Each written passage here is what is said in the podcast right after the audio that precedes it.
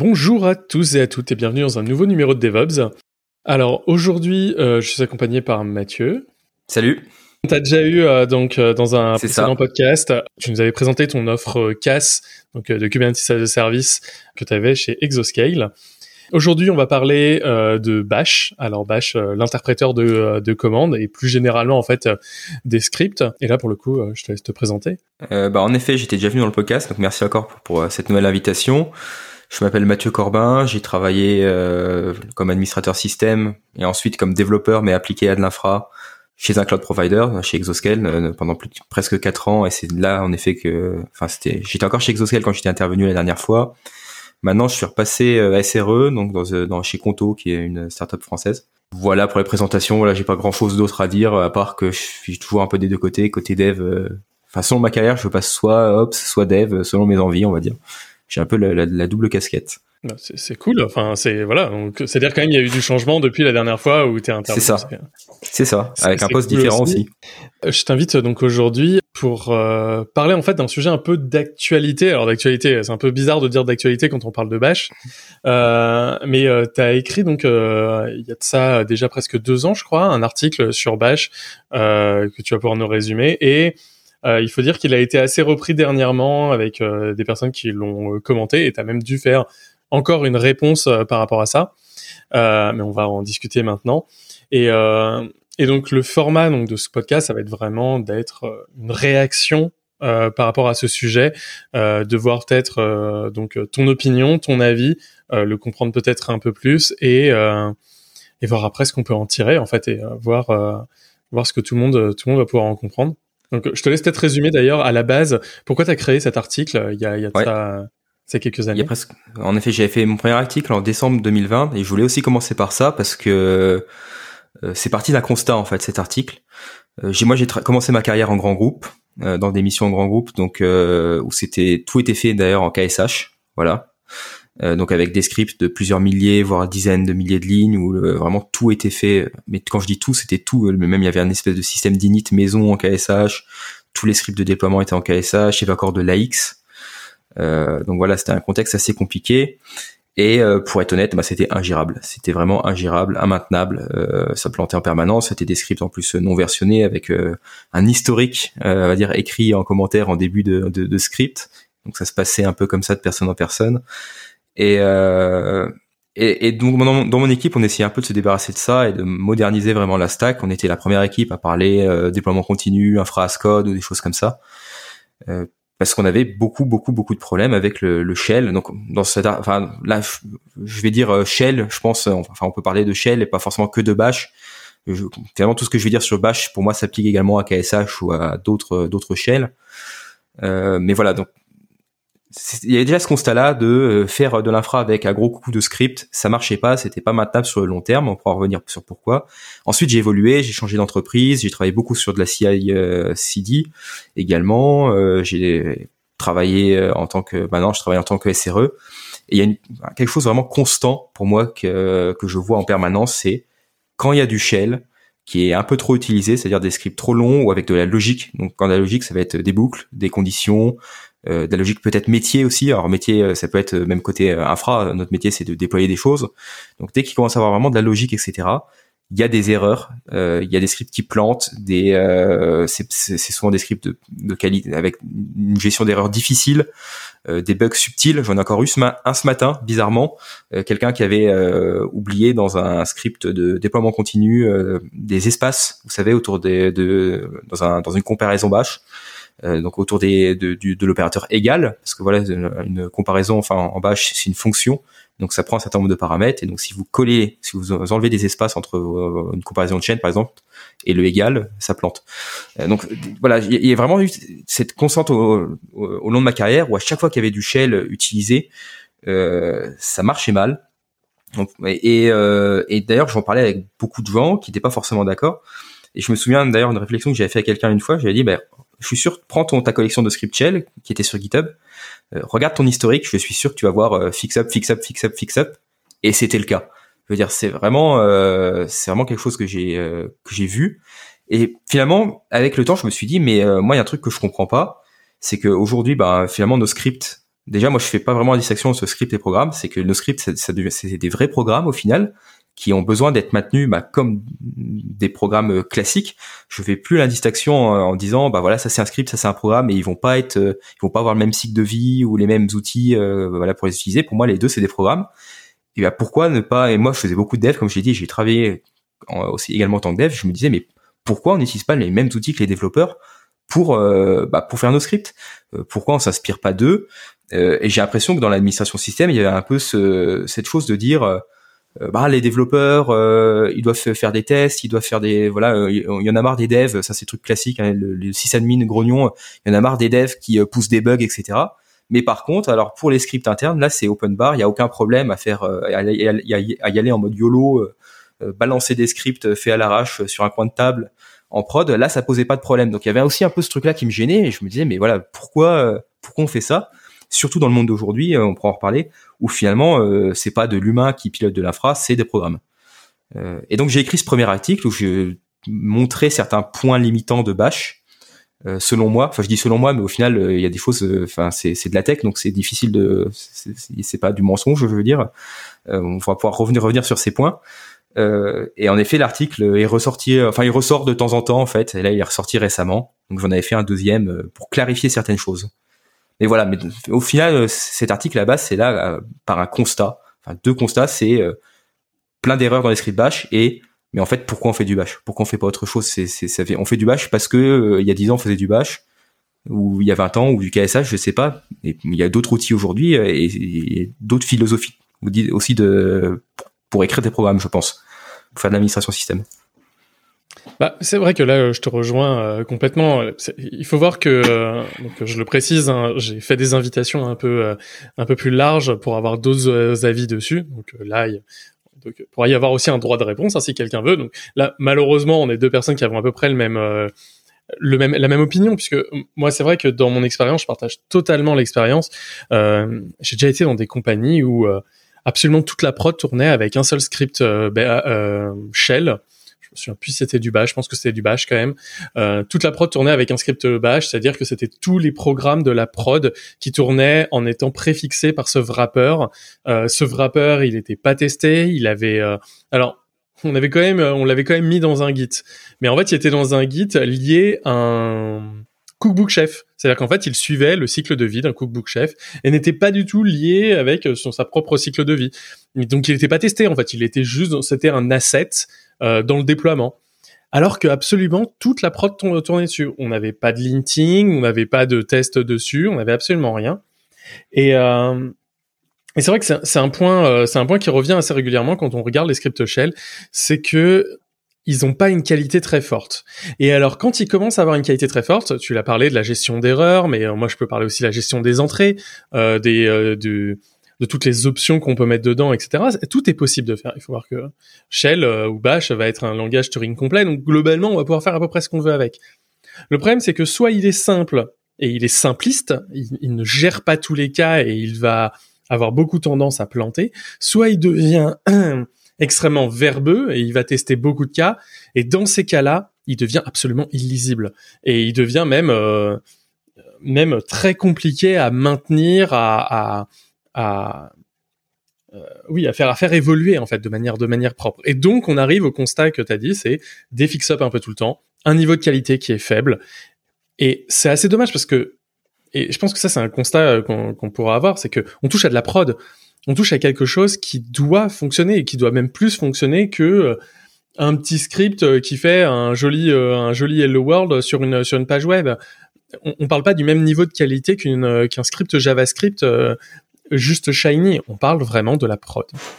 C'est ça. C'est vraiment dommage dommage non. Donc là, j'ai donné j'ai cité juste un exemple parce que c'est vraiment celui celui auquel je pense. Euh, et, donc toi là justement dans l'article, est-ce que tu donnais des euh, donc là parce qu'on est parti donc du constat dans les faits, est-ce que donc là c'est il y a quoi par exemple comme euh, choses qui sont limitantes pour toi euh, quand on parle de Bash et même de tous les shells en règle générale que tu listais? Ouais, t'en as déjà listé certains finalement, enfin certaines. Euh, bah, la gestion d'erreurs, pour moi, c'en est une. Alors bien sûr, on peut faire du set, etc. pour euh, stopper un script quand il y a des erreurs. On peut faire, ben voilà, checker des, des, des, des statu codes, euh, des commandes qui sont appelées, etc., etc. mais on est très très loin de d'une gestion d'erreur dans un dans un programme de comme dans un programme de, alors désolé, comme dans un langage de programmation, voilà, je vais y arriver classique, que ça soit des stack traces, euh, des types erreurs, etc. Euh, c'est ça n'a rien à voir. Et d'ailleurs, il y a beaucoup de choses qui sont dures à expliquer. Je voudrais juste revenir là-dessus dans mes articles. C'est qu'en fait, souvent, je, je, parle à des admin de ça et d'autres choses que je vais mentionner. En fait, ils me disent oui, mais non, mais je suis même pas sûr qu'ils comprennent parce qu'en fait, euh, c'est des concepts souvent de dev. C'est-à-dire, euh, quand je vais parler, voilà, je parle de choses parfois des sysadmins, mais sans avoir les notions de développement de base pour comprendre ces choses-là, c'est compliqué de voir l'intérêt que ça a en fait. Une gestion d'erreur, bah, par exemple typée, un type résulte, ou euh, une gestion avec des exceptions, des stack traces, etc., etc. Euh, et, et, ça, c'est euh, c'est quelque chose de très commun, c'est-à-dire c'est en fait euh, un manque de connaissances pour moi. Et, et c'est dur quand il manque une connaissance de se dire bah, qu'est-ce que ça va m'apporter? Parce qu'en fait je, je connais déjà pas c'est quoi le truc, le, dire le, le concept. Euh, donc voilà, je voulais juste dire ça avant parce que je vais parler de beaucoup de concepts de dev en effet. Et ces concepts-là, bah voilà, si en tant qu'ops on les maîtrise pas, en tant qu'administratif on les maîtrise pas, on peut pas comprendre leur intérêt. Euh, et ça, c'est un point je pense, important. C'est vrai, je voulais y aller après justement. Et ça, c'est euh, tu, tu, tu, soulèves le point principal en fait du pourquoi tes articles vont revenir et pourquoi on a cet attachement euh, souvent à Bash. C'est en effet que c'est très simple à prendre en main, mais en même temps va avoir euh, énormément de soucis ensuite. Euh, et en effet, si jamais on ne connaît pas ce qu'on peut faire d'autre, c'est dur de l'imaginer en fait. On ne sait pas, on ne connaît pas ce qu'on ne sait pas, et on ne sait pas ce qu'on ne connaît pas. Et en fait, on a à peu près le même problème quand on a euh, des gens qui font du, euh, PHP et du Python, euh, dans le sens où c'est le premier langage de programmation que les gens vont accéder. c'est un langage extrêmement simple à prendre en main, qui est qui, qui permet de faire beaucoup de choses. Et en fait, pour quelqu'un qui fait du Python au quotidien, c'est dur de lui dire qu'il peut y avoir d'autres langages meilleurs, sachant que il est déjà capable de tout faire avec du Python. Euh, et que bah, globalement ça répond à tous ces problèmes actuels. Euh, je pense qu'on a à peu près le même problème avec les, euh, les admin 6 qui font du bash, c'est que quand on a depuis 20 ans on fait du bash, qu'on est capable de faire absolument tout avec, c'est dur d'imaginer qu'il puisse y avoir autre chose qui le fait mieux. Soit ça veut dire qu'on s'est trompé depuis 20 ans, euh, soit ça veut dire que bah au final ça va être shiny et je vais y perdre trop de temps derrière euh, à apprendre quelque chose d'autre et je vais quasiment avoir un, un système de perte irrécupérable. C'est-à-dire si jamais je passe à un nouveau système, euh, à quel point je vais perdre la connaissance que j'ai déjà accumulée avant? Parce qu'au final, il faut voir que ces admin 6 qui font du bash, c'est des gens qui connaissent extrêmement bien bash. Enfin, en tout cas, des, petites subtilités du, euh, du, langage, de faire des, des parsings de lignes de commande avec du bash, avec des get-ups, etc., etc. C'est un truc qui est immonde, mais vraiment immonde. Mais quand on le connaît, sans doute que ça va vite. En tout cas, on le voit vite. On a et on a même aussi souvent ce problématique euh, qui vient régulièrement, qui est si j'ai besoin de Bash une fois, pourquoi j'aurais à apprendre un autre langage alors qu'il faut que j'uniformise, que je standardise? Et donc, bah, si je fais du Bash une fois, bah, je dois faire du Bash tout le temps. Et ça, on le retrouve aussi euh, dans d'autres dans, d'autres écosystèmes. Et je, je, dirais aussi un truc, c'est qu'aujourd'hui, ça va très vite. C'est-à-dire qu'il y a un peu aussi un truc dans l'administration système que j'ai vu au cours de ma carrière et très souvent sur les réseaux sociaux. C'est-à-dire que plus on utilise des trucs un peu bas niveau, etc., plus on est hardcore un peu. C'est un peu, ouais, moi je fais tout en bâche, euh, euh, ou limite, euh, voilà, je connais très bien le kernel. Je suis, voilà, c'est moi le, c'est moi le big boss parce que voilà, je fais des trucs super low level ou super, on va dire, typé admin 6 et dès qu'on commence à parler un peu de choses un peu au niveau, d'abstraction, de langage, de, de concept de programmation, de développeur, bah là on est vu comme euh, voilà un DevOps, ingénieur YAML. Enfin moi je me je m'en prends euh, régulièrement des comme ça, des euh, je sais pas. Enfin voilà c'est en gros on n'a pas de connaissances, voilà parce qu'on n'est pas assez bas niveau en fait pour eux. C'est-à-dire ça y est on est passé côté dev, on est on est limite chez l'ennemi, c'est-à-dire c'est un peu ça hein, au final hein, le, le, truc. c'est bah voilà, maintenant tu fais du dev, euh, t'es plus un vrai SaaS admin, tu fais plus du bash, attention. Euh, enfin, il y a un peu cette culture dans l'administration système que j'ai du mal à comprendre. De, euh, c'est moi le plus le plus hardcore et c'est moi avec mes script shell, etc. qui un peu en mode héros, sauveur. Voilà, boum, je sauve la prod avec mon petit script shell écrit sur un coin d'une table. C'est pas du tout ma vision en fait de l'administration système aujourd'hui, mais vraiment pas. et voilà. Euh, mais bon, mais pour revenir sur la question, justement peut-être voilà, voilà, reviens peut-être. Euh, je, je j'allais te revenir là-dessus justement peut-être pour enlever ça, pour bien montrer que quand on parle de Bash, on le connaît également et que c'est pas parce qu'on fait du dev qu'on connaît plus nos prémisse d'infrastructure.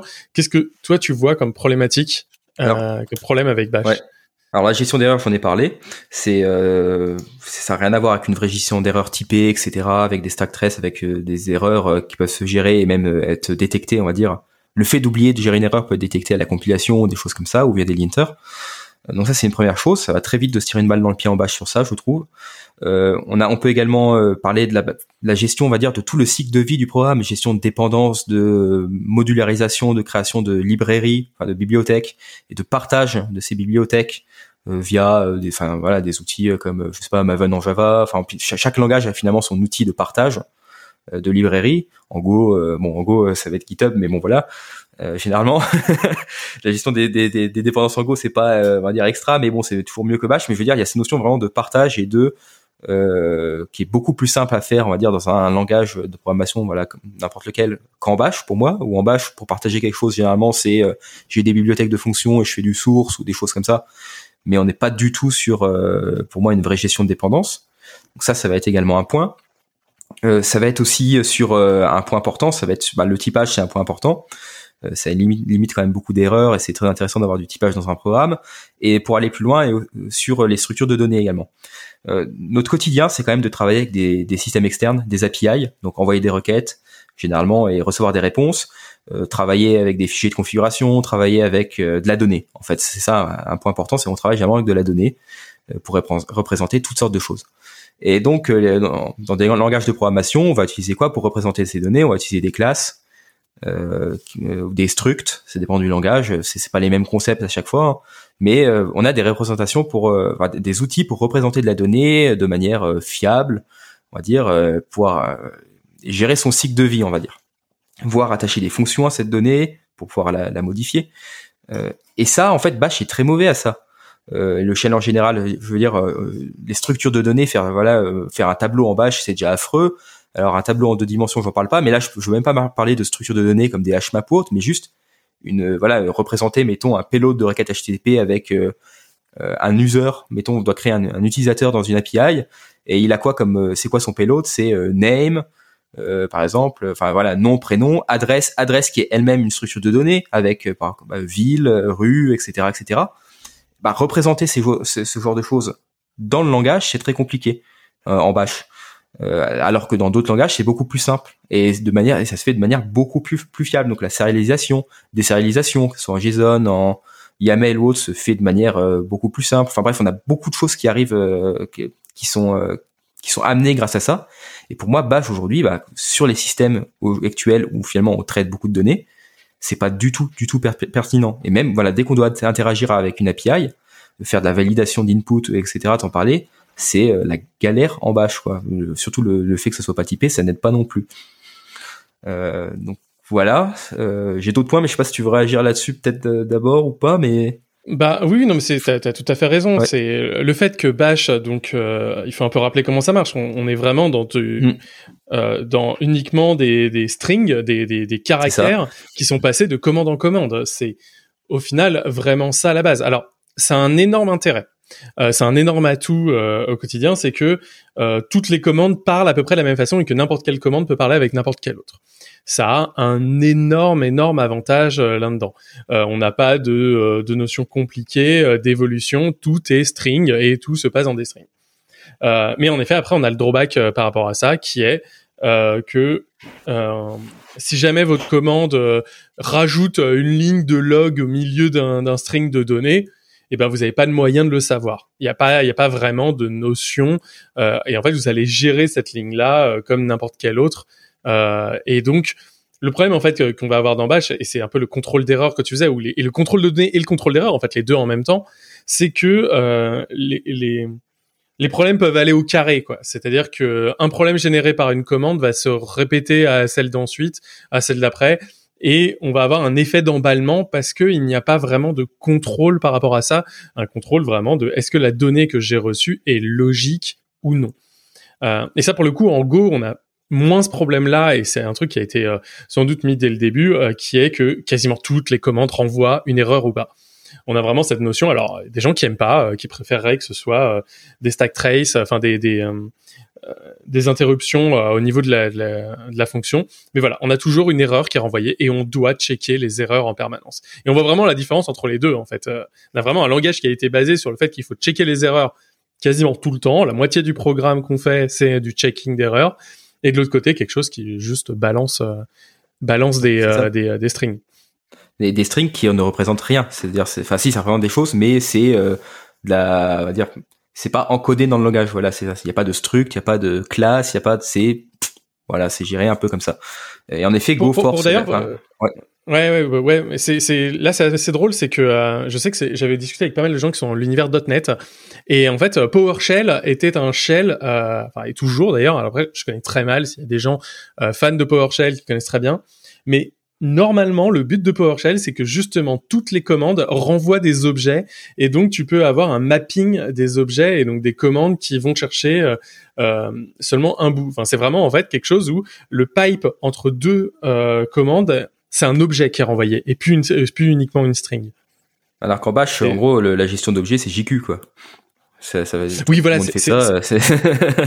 ouais, c'est un JQ, mais en fait, après, le problème, c'est, en fait, il faut donc que la commande gère JSON, en fait. C'est-à-dire que vraiment, la seule façon d'envoyer un objet complexe entre deux commandes, c'est d'envoyer du JSON. Sauf que, en plus, c'est assez drôle, c'est que la plupart du temps, les gens vont détester JSON ou YAML pour cette même euh, problématique-là, en fait, euh, qui est, euh, ah oui, mais c'est pas géré partout, etc. Je rebondis également sur la gestion de dépendance que dont tu as parlé. Il faut voir que donc il y a la gestion de dépendance du code, donc une librairie, une fonction bash. Mais ce qu'il faut pas oublier également, et c'est un point essentiel, c'est que la plupart des programmes bash appellent des fonctions euh, qui sont elles-mêmes des dépendances externes, qui sont liées euh, à la distribution Linux, en tout cas à l'écosystème dans lequel tourne le script. Si jamais vous appelez un cut, que vous appelez un, enfin je sais pas quelle commande en fait, n'importe quelle commande qui est appelée, la plupart du temps ça va être une commande qui est liée à l'écosystème. Et en fait, en fonction de là où vous vous trouvez, vous aurez pas forcément le même comportement. On a très souvent le problème pour les gens qui font du euh, du macOS parce que euh, les commandes macOS n'ont pas exactement le même comportement. je crois que c'est les greps qui n'ont pas exactement le même problématique, enfin la même comportement. Enfin, des fonctions quand même assez de base de core utils qui sont pas exactement pareils. Et alors après, ça va être pareil si on va sur des distributions avec des euh, des euh, typiquement de l'embarqué ou des choses comme ça où on va avoir un, certaines commandes qui ont vraiment un comportement extrêmement différent. Et le problème, c'est que Bash masque ça, c'est-à-dire que la commande va se lancer, elle va tourner, mais en fait le comportement attendu sera pas le bon et comme encore une fois on n'a pas de gestion d'erreur, pas de gestion d'input, et eh ben le lien entre plusieurs euh, fonctions n'est pas checké, on peut avoir un truc qui explose, euh, qui explose assez facilement. C'est-à-dire que vraiment la commande ne renverra pas une erreur, elle ne renverra pas un code d'erreur. Donc même si on a mis un 7-x, qu'on a décidé de bloquer, euh, de bloquer l'exécution, la commande peut très bien dire non non mais moi c'est ok, mais elle n'aura pas le même comportement. Et d'ailleurs sur ça, bah, ça me rappelle vraiment l'époque où j'ai l'impression que mes quatre premières années euh, de travail en tant qu'admin 6, je passais ma vie à corriger des scripts init. Euh, parce que c'était euh, bah, c'était l'enfer, hein, voilà, c'était des scripts shell. Et euh, en effet, chaque distribution, on travaillait sur plusieurs distributions, et chaque distribution ou des gens en interne avaient construit leur fameux helper, vous savez, pour stocker les PID dans des fichiers, euh, gérer les accès concurrents, ces trucs-là. Enfin, c'était mais l'enfer, l'enfer, l'enfer. Euh, et en effet, c'était pas la même chose entre un Red Hat et mettons un Ubuntu, je sais pas quoi. toutes ces fonctions-là pour on va dire gérer le cycle de vie du programme et savoir ah, est-ce que moi, enfin, et, ces PID. Et moi, j'avais accueilli systemd comme une libération, quoi. Clairement, à l'époque, je m'étais dit mais putain, c'est c'est juste trop bien quoi. Je veux dire, on a, on a pu galérer. Euh, enfin, le nombre d'erreurs en prod avec des scripts d'init moisis, c'était un truc, mais euh, enfin, ça arrivait, mais tout le temps. Enfin bref, c'est un, un, autre sujet, les systèmes d'init, mais bon, euh, voilà, c'est un peu en lien aussi. oui, oui, parce qu'avant tout était en bâche. mais vas-y, continue. je te laisse continuer maintenant sur les autres points. Ouais. sur, sur, les autres points, bah, on parlait un peu d'outillage, mais c'est aussi euh, quelque chose que tu avais mentionné, les linters, les euh, l'analyse statique de code, même dans les IDE, etc. Et l'outillage est aussi fourni grâce notamment au typage. Hein, dans des langages fortement typés, euh, on peut faire d'outillage intéressant parce qu'on a des types. donc même le compilateur ou des choses comme ça, enfin le fait de pouvoir vérifier des choses statiquement, c'est très c'est super intéressant. Et là, on est vraiment, ça peut être aussi des frameworks de mocking, de, des frameworks de test, etc. Parce que souvent on me dit on peut faire des tests en bash. Oui, on peut faire des tests en bash mais euh, bah, les concepts de programmation comme euh, bah, les interfaces en Go ou euh, les génériques dans d'autres, dans, dire dans d'autres langages, mais maintenant c'est dans Go aussi, ou le typage statique, on va dire, enfin le typage statique de manière générale, ou même dans les langages dynamiques, on, peut vraiment créer des jeux de test avec des mocks, c'est-à-dire moquer des composants, dire des clients par exemple, de manière assez simple et claire. Euh, dire vraiment cette notion de voilà de comment je vais tester mon programme, comment je vais moquer des appels externes, comment je vais euh, en faisant différentes implémentations, euh, une implémentation pour on va dire le, vrai code et une implémentation pour le test, même si caché derrière une interface. Bref, toute cette logique là, c'est des choses qu'on va pas trouver on va dire en Bash. Donc voilà, il y a l'outillage et aussi la façon de s'en servir, notamment lors des tests. Enfin, je veux dire, c'est dur de parler de ça en fait, c'est peut-être un peu confus parce qu'en fait, il y a tellement de choses qui manquent euh, dans Bash sur euh, sur des concepts dire de développement comme je l'ai dit liés au dev que c'est un peu voilà je, m'embrouille un peu et, qu'est-ce et quel serait euh, l'intérêt de ces de ces interfaces là justement donc quand tu parles de mocking bah, quel est l'intérêt ouais, développeur ouais, j'ai récemment récemment dû, dû, écrire un script qui interagit avec Kubernetes donc on doit, c'était un truc qui devait modifier des ressources dans Cube, donc faire des appels API au final. J'ai utilisé un client, mais bon voilà, l'idée c'est ça, on fait des, des IO. Et donc il y avait des IO avec une petite logique. Et euh, et donc je veux pouvoir tester ce programme. Mais moi j'ai pas envie en local d'avoir à démarrer un cluster cube euh, pour euh, juste faire un, c'était en Go, un Go test.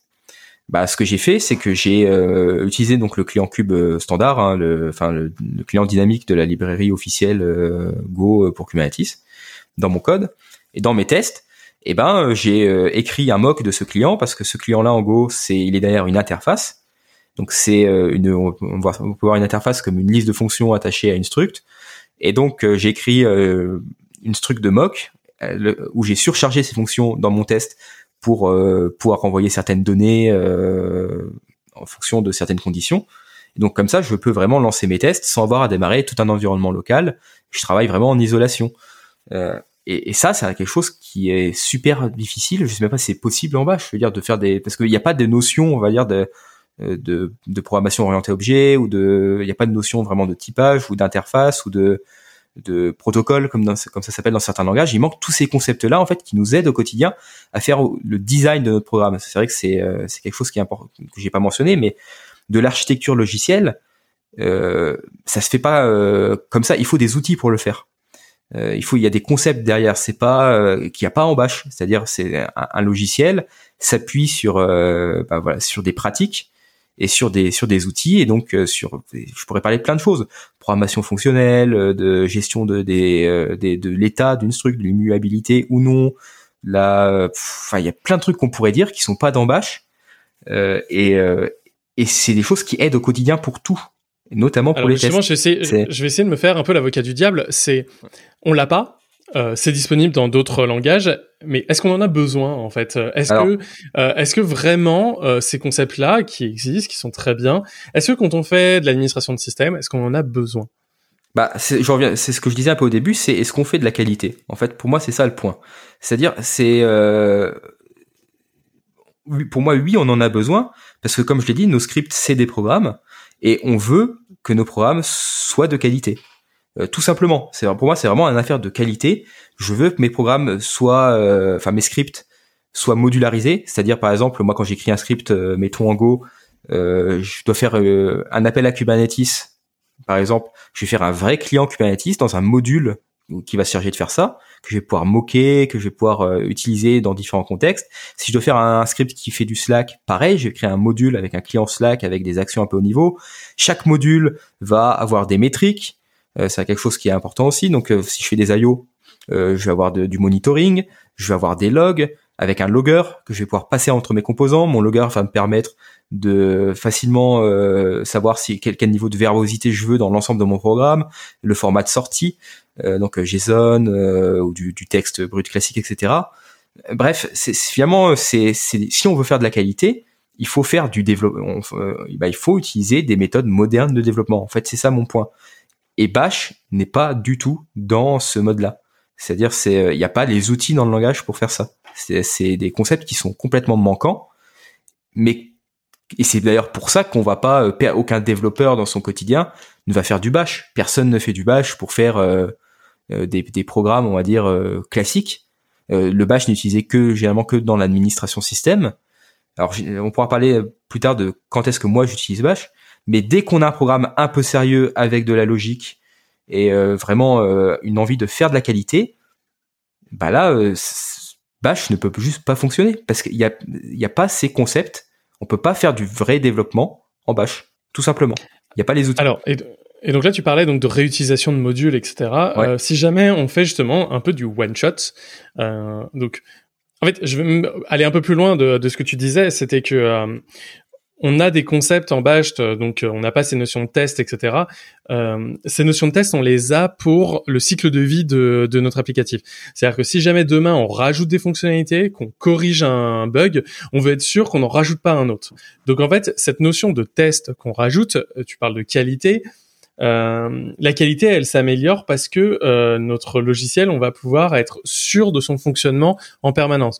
On est sûr que quand on a fixé quelque chose, euh, on n'a pas un problème, un problème qui est réapparu.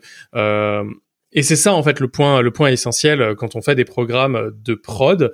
On veut être sûr que ce programme continue de fonctionner sans avoir besoin d'avoir une connaissance profonde de ce script parce que c'est le problème euh, qui vient euh, qui vient souvent ensuite euh, après c'est que les scripts bash ne se ressemblent pas les uns avec les autres on a en fait énormément de méthodes différentes pour pouvoir les écrire euh, j'ai pas d'exemple là précis, mais la manière de pouvoir traiter des lignes de commande et de pouvoir faire des sed, enfin de pouvoir changer des, des strings, c'est entre connaître la syntaxe du, hawk, connaître la syntaxe du sed, utiliser des fonctions natives de bash, euh, déjà on a des, des, des, façons différentes de le faire. C'est pas vraiment que euh, dans les autres langages on n'a pas ça, c'est que au moins on peut s'assurer que la sortie sera toujours la même. On peut s'assurer que si jamais demain quelqu'un refactorise une fonction, on va avoir toujours le même résultat. Alors oui, il, utilise il existe du BATS, il utilise des choses pour pouvoir le faire. Dire. Voilà, il utilise, il, existe des choses pour pouvoir le faire euh, dans, dans du Bash. Mais en fait, c'est la notion d'écosystème dont tu parlais. C'est qu'en fait, quand on regarde Bash, en fait, l'écosystème est très très faible. Alors, si jamais on faire du linter, il y en a qu'un seul, c'est euh, check. Euh, si tu veux faire du, du test, c'est bat.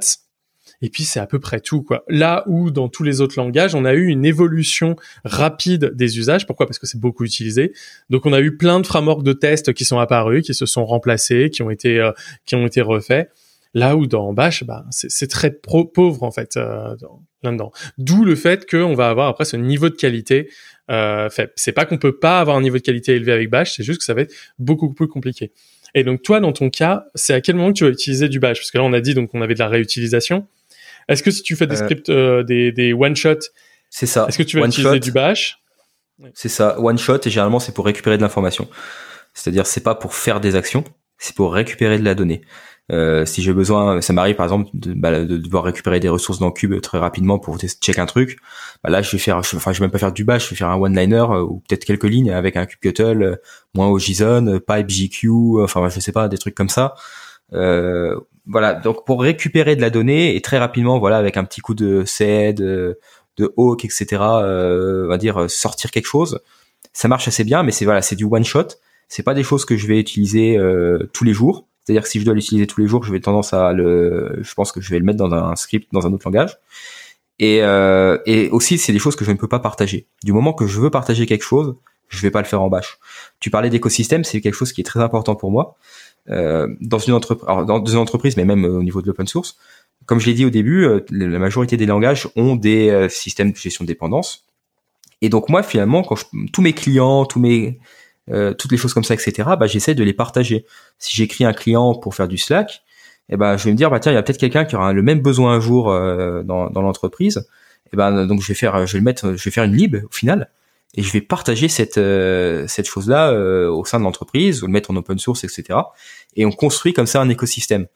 de la même manière, j'ai connu, on a tous connu, je pense, des entreprises où les scripts shell, chacun a sa petite collection de scripts shell en local non partagé euh, et donc euh, parce qu'il y a eu un besoin un jour et euh, ça n'a pas été mis en commun et pas de bol trois mois après il y a un autre collègue qui avait ce besoin là et ben malheureusement le script ah oui je me rappelle que Mathieu il avait fait ce truc avec un script shell il y a trois mois ah, ben là il est en vacances bon bah voilà tant pis donc il y a aussi cette notion de d'écosystème d'entreprise qui est important pour moi et ça passe par des modules des libs on appelle ça comme on veut pour avoir des composants au niveau que je peux ensuite bah, consommer euh, en tant que, que personne qui va devoir développer des scripts. Euh, et ces modules peuvent être vraiment de qualité. C'est ça, ça permet ça aussi. On peut se dire, bah, chaque module va avoir euh, des logs, des métriques, des métriques correctes. Parce que souvent on me dit oui, mais moi je peux faire du time avec Bash ou je sais pas quoi. Non, mais moi je parle de métriques avec des labels, avec des histogrammes, des counters, etc., etc. donc des un vrai système de métriques. Donc vraiment partager ça. Et même au niveau des CLI, moi c'est quelque chose qui sur lequel j'ai vraiment eu des, des, très bons retours dans mon expérience professionnelle, c'est de créer créer des CLI mis en commun, on va dire, et qu'en en gros au lieu d'avoir 30 scripts dans 20 repos, avoir euh, des CLI ou une CLI, on va dire euh, que tout le monde a, écrite par exemple en Go, avec euh, des sous-commandes, des tout ce qu'il faut au niveau de gestion des flags, comme tu disais, validation des inputs, etc., etc., pour faire les actions sur la production, c'est-à-dire avec un truc testé, comme je disais, qui utilise des modules qui sont mis, qui sont qui sont bien identifiés, correctement monitorés, avec des logs, et et, et, comme ça, n'importe qui peut également contribuer, qu'on soit dev, qu'on soit ops, etc. Bah, si on fait du Go, par exemple, n'importe quel dev peut aller euh, bah, rajouter sa commande dans, la, dans une CLI ou euh, publier une lib parce qu'il a eu un nouveau besoin.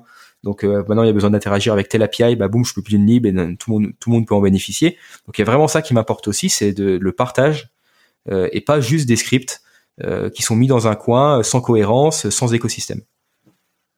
Tu, tu, parles pas mal de Go, et on parle pas mal de Go. Euh, quel est le lien que tu fais entre les deux? Est-ce que c'est juste un langage parmi plein d'autres qui est utilisé par euh, les hype euh, barbus à lunettes euh, euh, dans un coin? Ou est-ce que vraiment il y a, y a, un sens? Ou est-ce que ça aurait pu être du Java, du Node.js, quoi que ce soit? Alors, alors les, les, les, différences entre chaque langage a des différences. Moi j'aime bien Go pour faire des scripts parce que déjà c'est c'est assez simple à prendre en main.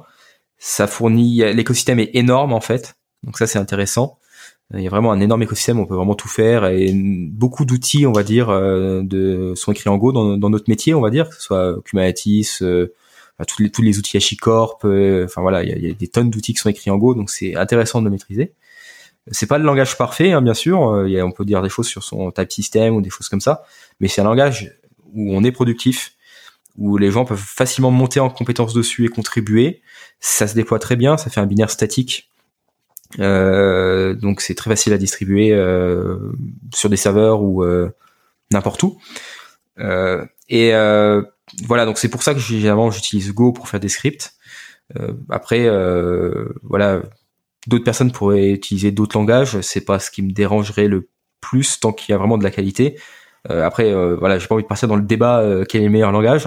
Moi, j'utilise toujours le langage qu'il faut pour mon besoin. C'est-à-dire que pour d'autres pour d'autres cas, je vais pas utiliser Go, mais pour du scripting, je trouve que ça marche bien. Euh, globalement, Go, c'est voilà, c'est ce que j'utilise moi aujourd'hui, en effet. Euh...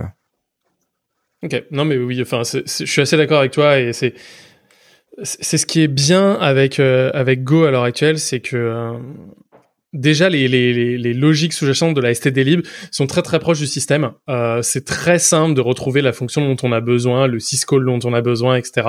Euh, quand on fait vraiment du pur système. Et on a un langage qui nous permet d'avoir quelque chose qui peut tourner en route.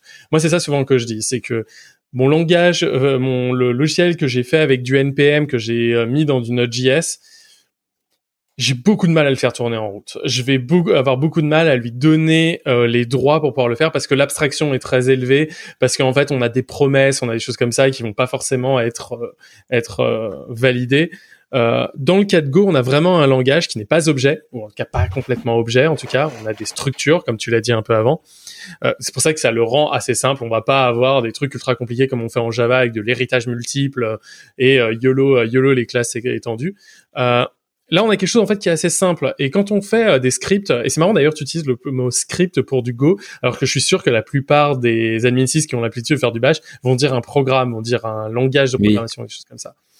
Euh, mais c'est vrai que pour faire un script, la plupart du temps, je me retrouve à faire ça, c'est que j'appelle une fonction de Go, je regarde sa sortie, euh, c'est-à-dire que je regarde le, le code d'erreur qui me renvoie, je regarde si le code d'erreur est bon, pas bon. S'il est bon, je continue avec la structure, je l'envoie dans une autre fonction.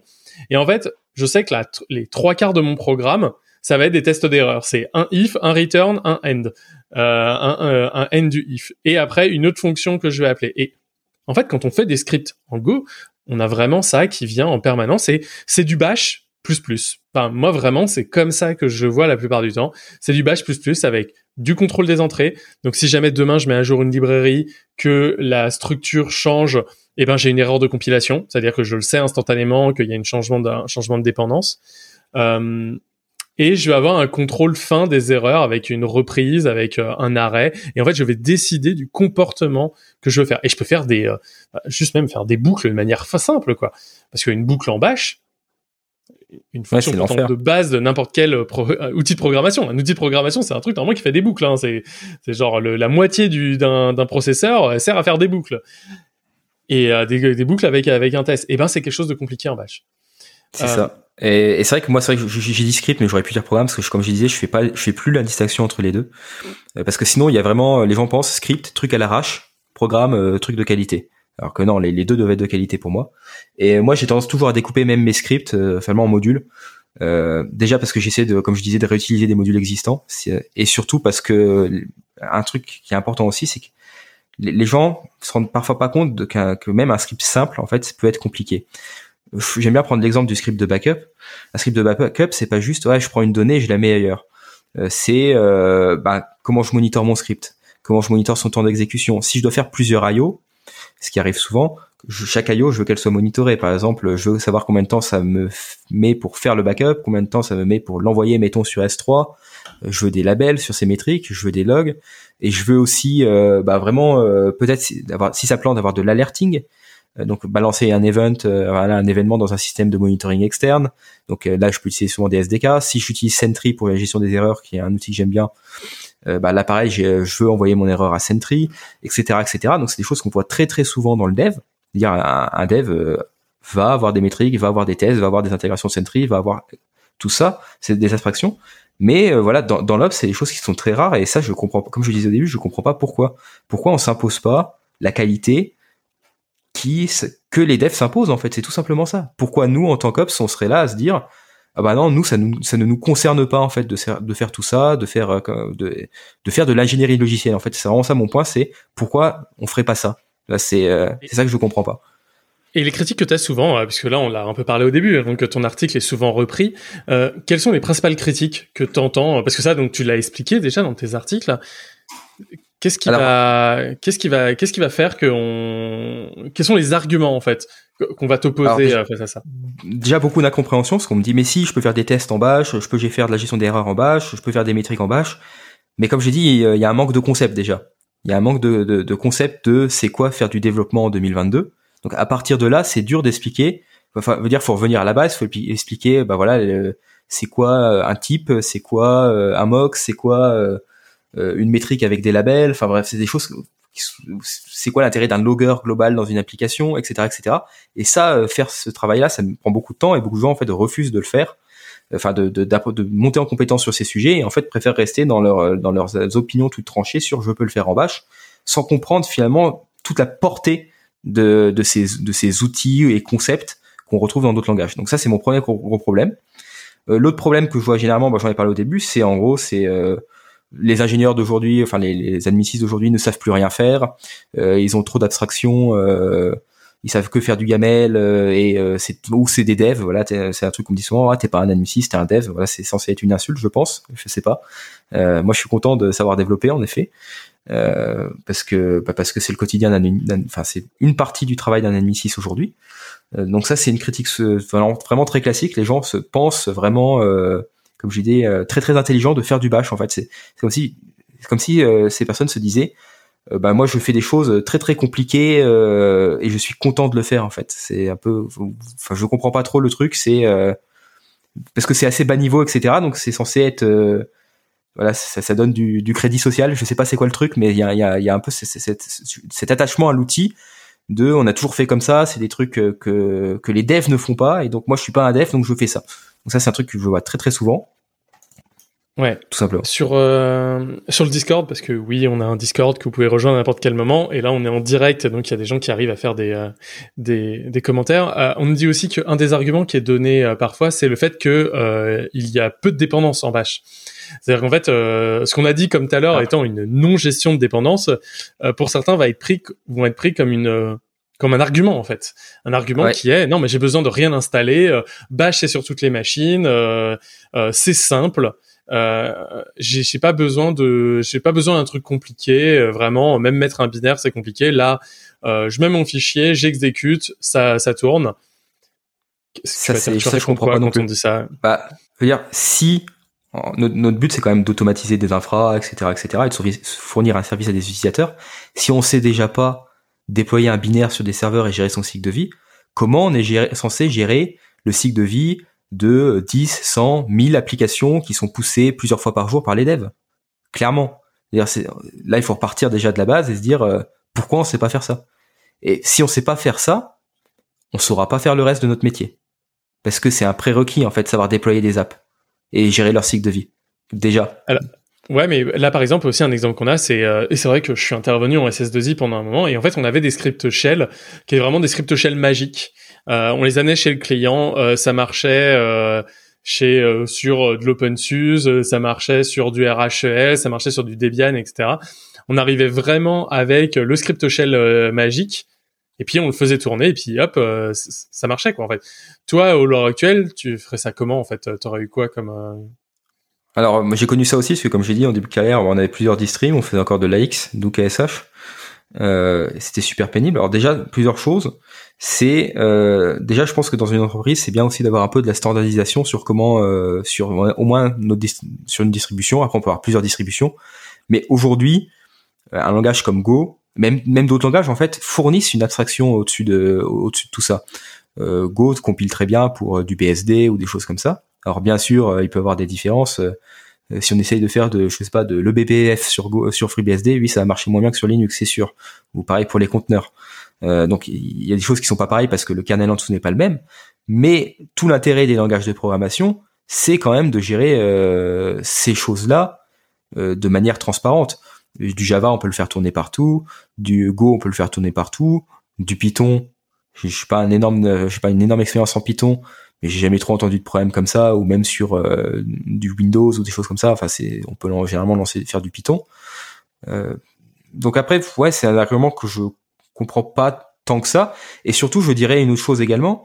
C'est que si euh, finalement parce que j'ai connu aussi ces connexions de scripts géants euh, qui étaient euh, lancés comme ça etc c'est pas l'abstraction que je veux pour déployer mes applications euh, Aujourd'hui, moi, ce que je veux, c'est euh, travailler avec euh, des API, travailler avec euh, voilà des endroits, faire de déclarer, faire, faire va dire d'infrastructures déclaratives ou des choses comme ça.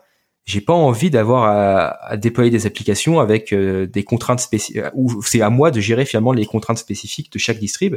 Je veux une API et derrière c'est un programme qui va me gérer ses spécificités. et, et ça, c'est aussi un truc important euh, et bah, des choses comme, euh, bah, après ça va être que sur Linux aussi, on va me dire, mais clairement c'est un des intérêts, euh, par exemple pour moi de Kubernetes, c'est que ça tourne un peu partout, et donc forcément on a un peu moins d'adhérence, on va dire, à comment ça tourne. et c'est moi je tendrais plus sur ça que sur essayer de faire des script bash qui tournent partout. Je préfère avoir voilà créer une API qui tournera sur sur chaque distrib et, derrière ça m'appellera au pire des programmes spécifiques mais qui peuvent aussi être écrits en Python, en Go ou en je sais pas quoi je vois pas la, la, bonne raison de faire du bash pour ça en final. Qu'est-ce que parce que finalement euh, même dans bash, bah faire tourner un conteneur euh, sur BSD c'est pas possible. C'est parce c'est pas parce qu'on fait du bash que d'un coup euh, ça y est on a des C groups, des espèces ou je sais pas quoi dans BSD ou du BPF, XDP ou des choses comme ça. Donc finalement c'est quand même plus le, le, le kernel qui, qui va jouer et au niveau de la distribution ensuite, bah là je pense que je vais plutôt au contraire essayer de m'abstraire via d'autres outils pour pas avoir cette dépendance à une distribution. Mais je pense justement, en fait, euh, ça c'est quelque chose, quand je reviens un peu sur mon expérience de pourquoi on avait ces scripts shell là, euh, l'avantage qu'on avait et pourquoi on les avait euh, en shell, c'est que quand tu partais avec ta bite et ton couteau euh, pour aller installer un, un, un, software, que tu partais avec ta collection de scripts sur clé USB, euh, bah en fait, si jamais tu avais un problème, et eh ben en fait, tu pouvais le fixer en temps réel. Alors que potentiellement, si jamais demain euh, j'envoyais un consultant avec euh, son script, euh, son, son, petit Go, avec juste le binaire, et que le binaire il me dit non, bah c'est non. Oui. c'est peut-être ça aussi la peur, la peur qu'il y a derrière, qui est mais comment je vais faire si jamais si jamais ça marche pas? Qu'est-ce que je vais faire si jamais mon binaire ne fait pas ce que j'aimerais qu'il puisse faire? Alors moi je pense que c'est aussi une question de responsabilité de qui finalement, euh, j'allais dire, euh, en fait, on, parle d'ownership finalement là, euh, finalement sur qui gère ce binaire là. Et c'est vrai que moi, je vois beaucoup de gens qui utilisent Bash en effet pour ça, en mission. D'ailleurs, une personne qui me critiquait présentait un projet où il, où il faisait du Bash de cette manière-là c'est pas vraiment et moi ma façon de travailler c'est pas euh, je me pointe euh, dans un bureau je balance un street bash je me barre et euh, après la, phrase dégrade pendant trois ans jusqu'à ce que je revienne en mode sauveur. Enfin bref c'est pour, pour moi il y a vraiment aussi une question de sur le long terme comment on travaille. Et ça c'est un truc qui est, qui est aussi important parce que si dire si j'arrive avec mon script que je lance que ça marche pas et eh ben comment je fais pour que ça marche? Bah, je dois investiguer pourquoi ça marche pas je vais le corriger. Et moi, ce que je veux, c'est pouvoir lancer mon script tous les jours pour que ça marche. Euh, je veux pas avoir envie de le faire euh, tous les deux ans ou des choses comme ça. Bref, je veux pouvoir le faire euh, tout le temps, tout le temps, tout le temps. Euh, le faire évoluer également parce que les, les infra évoluent, les besoins évoluent. Je veux que les gens puissent contribuer dessus. et, c'est ça pour moi l'important. Et en effet, on, ça, on, on, sort un peu du mode j'arrive, je mets mon script, je pars. ou alors moi, ce que, enfin, je suis pas consultant aujourd'hui, mais je préfère arriver, dire bah allez on va construire quelque chose ensemble que vous allez maîtriser et ensuite je pars et je reviens plus jamais. Euh, donc pour moi c'est euh, il faut vraiment voir aussi euh, l'impact de faire ce genre de, de choses, c'est-à-dire balancer du script bash et partir sur le long terme sur un site d'entreprise où finalement plus personne n'a la maîtrise parce que le truc est géré à coup de script lancé de temps en temps et on sait plus trop ce qui se passe entre, on sait pas si on a du drift, on sait pas comment ça marche au final et plus partir sur une approche long terme de gestion d'infrastructure. Et je pense qu'aussi il y a une autre solution en fait à ça qu'on a qu'on a vite compris, c'est que souvent ces scripts shell qu'on utilisait, donc on l'appelait install.sh, euh, on le lançait et on priait. Euh, souvent ça marchait pas parce que bah on passait d'une Debian 8 à, enfin une Debian 6 à une Debian 7, euh, on passait d'une RHEL euh, je sais pas combien à une autre version et donc on avait en effet des gestions de dépendance qui euh, qui étaient pas là. Euh, typiquement une lib quelconque qui était pas installée, qui était pas le même nom de paquet, qui avait évolué, qui était plus à la bonne version, qui faisait que ça marchait pas etc. Donc en fait souvent même quand le script shell marche pas, en fait c'est que derrière il y avait un autre problème un peu plus important qui était même pas détecté forcément. C'est-à-dire le script shell il finissait, il disait ok en fait, il y avait la moitié des trucs qui marchaient pas, qui n'étaient pas bien installés euh, et tout. Euh, en fait, maintenant, on a une solution pour gérer ça. Bah, c'est les conteneurs. C'est-à-dire qu'en fait, on a un conteneur, on prend son application, son application, on la met dans une euh, jolie image de conteneur. On dit ça, c'est ma version labellisée qui marche, quelle que soit la distribution, quel que soit le kernel ou la version du kernel, en tout cas la plupart du temps. Et, et à la limite, on a un script install.sh. La seule chose qu'il fait, c'est docker run-d moins moins restart always et puis euh, et puis rouler jeunesse quoi en fait. Et donc en fait, c'est peut-être pour ça qu'on a encore moins besoin de bash qu'avant. Euh, parce qu'on a standardisé les écosystèmes. On a standardisé un écosystème dans lequel ça marche et dans lequel donc notre programme de lancement, notre init, euh, notre whatever euh, dessus, ça peut même mettre un petit script shell. Hein. C'est pas forcément, un... si jamais c'est juste lancer une commande, on a un entrypoint.sh, c'est tout à fait logique d'en avoir un mais il est standardisé dans un écosystème précis. Il est testé et en fait on teste. Euh, tu parlais de mock et de choses comme ça. En fait, on va tester le conteneur avec son script shell. En fait, comme s'il faisait partie du logiciel. Et donc d'un seul coup, on a une autre une autre approche euh, par rapport à ça. C'est vrai que ça c'est quelque chose qu'on n'avait pas à, ce, euh, à cette époque-là. C'est pour ça que Shell paraissait logique parce que voilà, euh, logique, bit et couteau, le mythe du sauveur, le gars qui qui sauve la prod, qui sauve le script, qui arrive à se démerder, qu'importe qu'importe le qu'importe les problèmes. Et c'est vrai que sans doute notre métier s'est construit avec ça. Il s'est construit avec ces avec visions de cette personne qui connaît absolument toutes les options possibles d'un hawk et arrive à faire un wineliner super bien. Sauf qu'en fait, c'est pas forcément ce dont on a besoin aujourd'hui. On parle souvent des Brian Jerk. Bah là, c'est un peu ça en fait. Le problème, c'est cette façon d'être trop brillant qui fait que ça masque les problèmes. Et en fait, même ça a empêché d'évoluer vers des solutions meilleures. Et en fait, maintenant, on a juste une dette. Alors, je sais que certains détestent qu'on parle de dette, euh, de dette technique, etc. Mais là, pour le coup, c'est clairement le cas. On a une dette, une dette qu'il faut se mettre à payer parce que on a embauché des gens trop brillants à un moment. Et ça, c'est c'est paradoxal en fait euh, dans un moment euh, où euh, où les gens savent faire quoi en fait. Ils sont toujours les sauveurs avec leur script leur script shell. Là où aujourd'hui ah bah n'importe quel demeuré peut lancer une installation parce que c'est juste un appel à une à une une API bah oui et c'est ça le métier et c'est plutôt bah, cool. bah c'est ça. Bah non mais c'est le temps de cerveau disponible à autre chose bah c'est ça je veux dire c'est c'est c'est du c'est du c'est du consommable enfin presque. Je veux dire moi moi mon job c'est ça c'est je veux que les gens soient autonomes et euh, qu'ils sait pas à gérer ces trucs, euh, ces trucs-là clairement. Et euh, ça, c'est vrai que, mais toi, tu parlais des conteneurs. mais tu te feras pas des copains en disant ça parce que généralement les gens à fond dans le bash, etc. et qui me critiquent, c'est des gens qui vont être aussi anti-conteneurs, anti souvent anti-infra anti, en gros c'est anti tout ce qui est sorti après 2005. Euh, anti-système D, cloud, anti-système D. Non mais c'est voilà, c'est un peu, mais c'est le cliché quoi, c'est le cliché. Euh, et euh, mais au final, enfin moi je vais être honnête, euh, enfin ces gens-là je les vois plus quoi. Faut dire dans, mon monde, euh, ils sont peut-être ici ils sont peut-être encore dans, dans, les grands groupes où, où j'étais avant, mais c'est tout. Hmm. c'est vraiment. C'est-à-dire c'est ok on troll sur Twitter, mais sinon après dans la vraie vie qui travaille encore comme ça?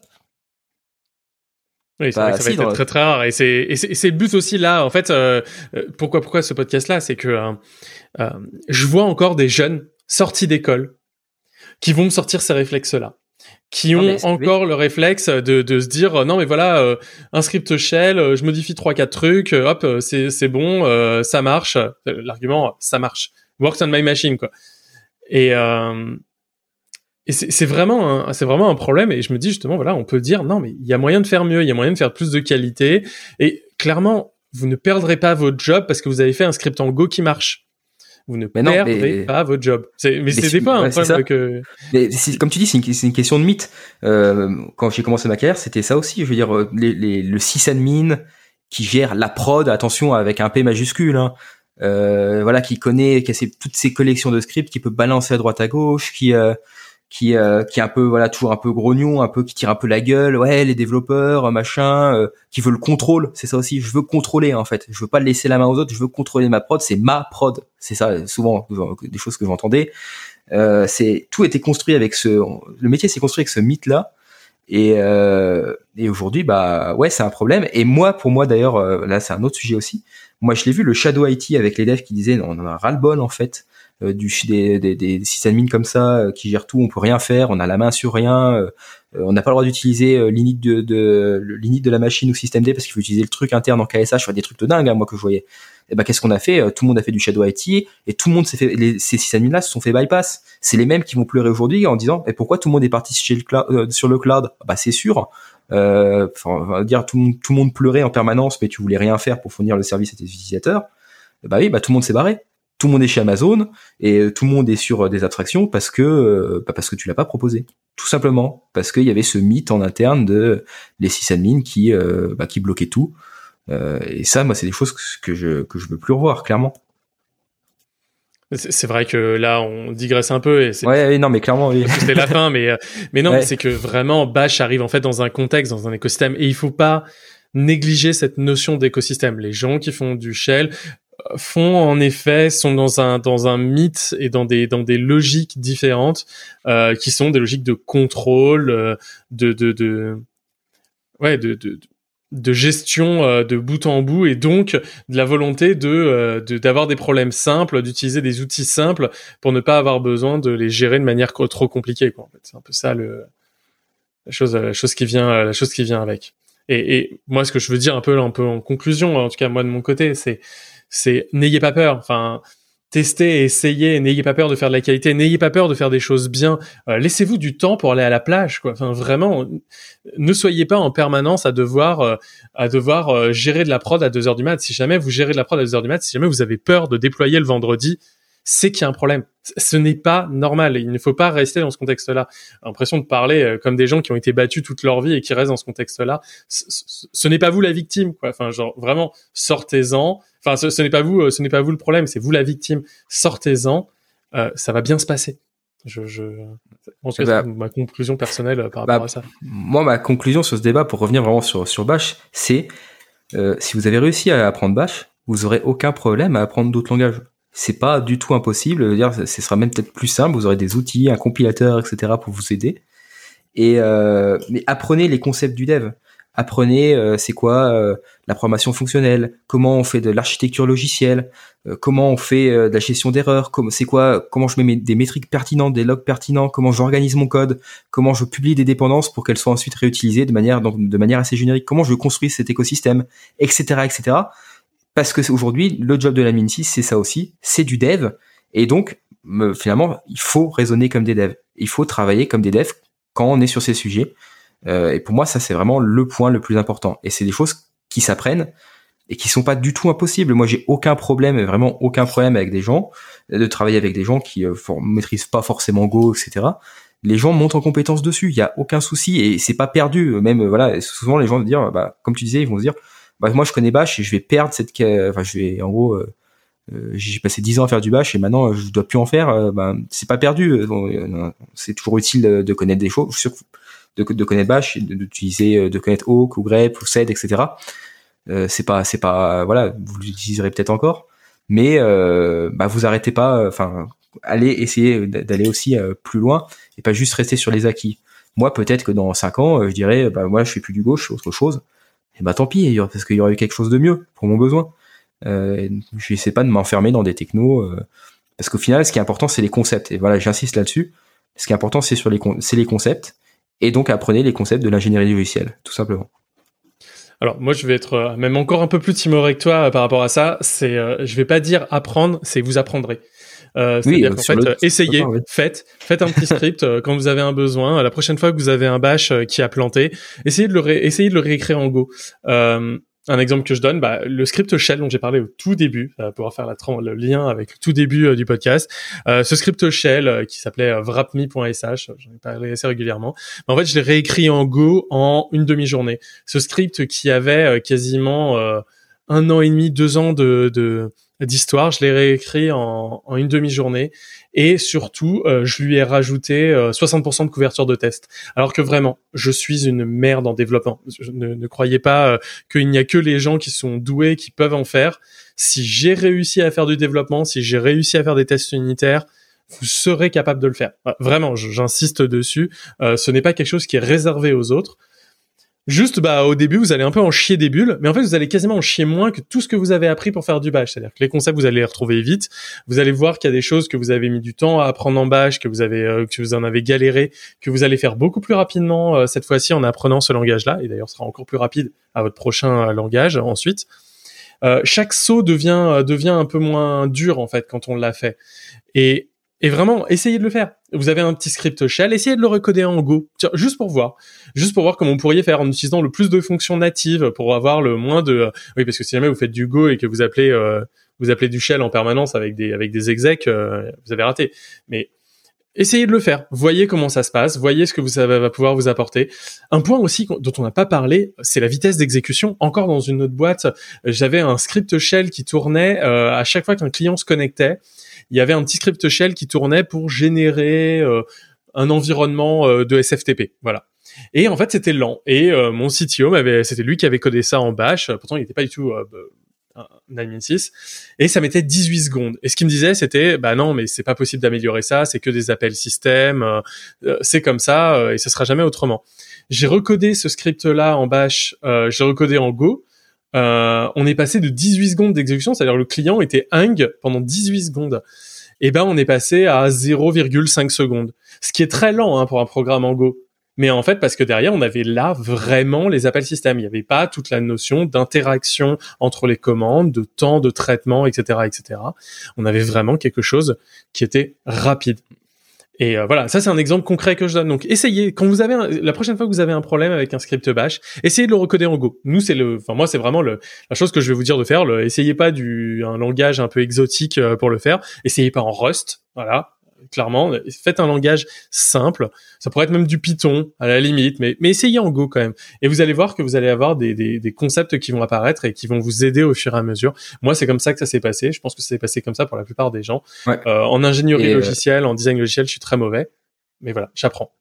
Et, et, en entreprise, euh, et eh ben, euh, demandez aux devs tout simplement. Si vous avez personne dans votre équipe euh, côté côté ops qui maîtrise, euh, on va dire, euh, tous ces concepts de programmation de Go, Go ou autre, hein, voilà, eh ben, demandez à, vos devs de vous aider en fait. Et c'est ça qui est intéressant et c'est ça pour moi le vrai DevOps. Quoi. Je veux dire, c'est comme je disais, on repart d'écosystème, mais moi je trouve ça génial quand euh, des devs bah, vont faire des merge requests et vont faire évoluer des scripts, etc. Parce que tout le monde parle le même langage au final. on utilise des outils communs et chacun revue l'autre, veut dire parce que ok, on n'est pas exactement sur le même scope, mais au final, euh, bah, il y a des points qui se rejoignent et le développement s'en est un. Tout à fait d'accord. C'est comme ça qu'on apprend aussi, quoi, en entreprise. Ouais, alors après, un point à pas trop aller dans un autre sens, je l'ai vu dans certaines boîtes où c'est les devs et le langage des devs euh, qui a impacté la prod en fait dans cette Mm. logique-là. Vous n'êtes pas non plus obligé d'utiliser exactement l'outil que les devs utilisent pour faire du front web. Les outils du front web sont très bien pour du front web.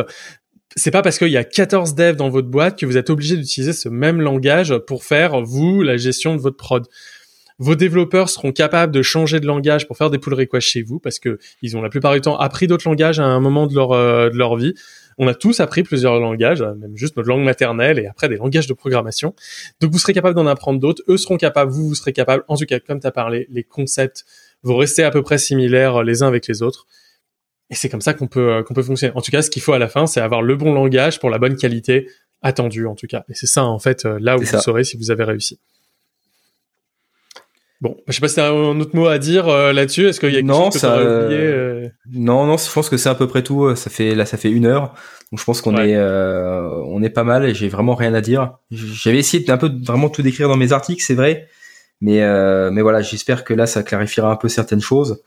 Euh, Et, et, et un point important euh, aussi, c'est on n'a pas on n'a pas d'animosité plus que ça avec Non. les gens qui font du bash. Hein. C'est, c'est, on est passé par là, enfin, comme on a dit avant. Bah, c'est comme- justement comme, on est passé par là, euh, on Ouais. est capable de dire que ça peut que ça peut avancer. Quoi. Bon, bon, par contre, les gens qui, euh, voilà, qui euh, un peu trop vantards et qui considèrent que tous les gens qui font pas du bash, euh, etc., c'est des ingénieurs YAML, Kubernetes, machin, euh, enfin, enfin, anti, euh, anti tout. euh, non, ça, ça, par contre, là, euh, moi, je, je, ne veux pas travailler avec ces personnes.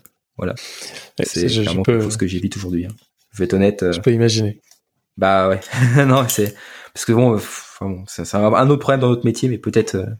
Mais j'en parlerai. J'ai un autre, un autre podcast euh, de prévu sur ce sujet-là euh, qui arrivera normalement mi-juin euh, sur justement cette euh, gestion des outils et cette gestion justement de la frilosité à avancer dans les outils. Euh, donc on reviendra forcément sur ce qu'on a parlé là, mais voilà, il y en aura un prochain sujet euh, là-dessus. Bah merci Mathieu. Euh, De rien, mais merci à toi. pour ce podcast-là. Ça a duré même plus longtemps que ce que j'imaginais euh, sur un sujet comme celui-ci. Je pensais pas qu'on tiendrait autant de temps. Donc j'espère que ça a été intéressant pour vous de l'écouter. Et euh, bah, on se retrouve sur le Discord pour euh, que vous trouverez en lien un peu partout euh, sur notre site web. Il y a un lien d'invitation. N'hésitez pas à nous pinguer en direct euh, si vous voulez plus d'informations, à, à en débattre, à venir nous parler là-dessus. Ce sera avec joie, même si vous n'êtes pas d'accord. C'est aussi intéressant là-dessus. Et puis, euh, et puis on se retrouve avec ceux qui sont déjà sur le Discord maintenant pour pour faire un petit débrief, euh, un petit débrief après ça. Voilà. Bah merci beaucoup. Et puis, euh, Merci. et puis à une prochaine. À la prochaine, salut.